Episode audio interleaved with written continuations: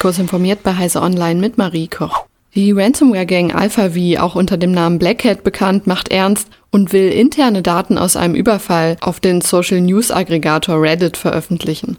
Der Grund dafür ist ein nicht bezahltes Lösegeld. Das geht aus einem Statement auf der Leaking-Website der Cyberkriminellen hervor. Sie geben an, Anfang Februar 2023 in die Systeme eingedrungen zu sein und 80 GB Daten kopiert zu haben. Demnach haben die Kriminellen Reddit im April und Juni ohne Rückmeldung kontaktiert und ein Lösegeld in Höhe von 4,5 Millionen US-Dollar ausgeschrieben. Eine Bezahlung hat offensichtlich nicht stattgefunden.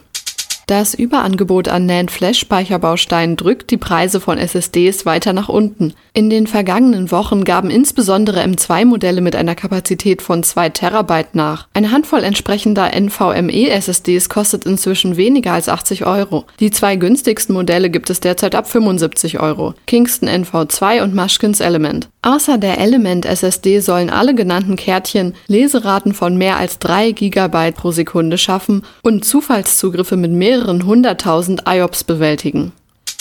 Der ehemalige Technikchef von Meta, Mike Schröpfer, will künftig beim Klimaschutz helfen. Dafür hat er eine neue Organisation ins Leben gerufen, die sich der Beschleunigung der Forschung zur Verbesserung der Alkanität der Ozeane widmet. Eine mögliche Methode, um die großen Meere des Planeten zu nutzen, mehr Kohlendioxid aufzunehmen und zu speichern. Additional Ventures, das von Schröpfer mitbegründet wurde und eine Gruppe anderer Stiftungen, haben dazu ein gemeinnütziges Forschungsprogramm aufgesetzt, das den Namen Carbon to Sea Initiative trägt. Es soll über einen Zeitraum von fünf Jahren mit 50 Millionen US-Dollar ausgestattet werden.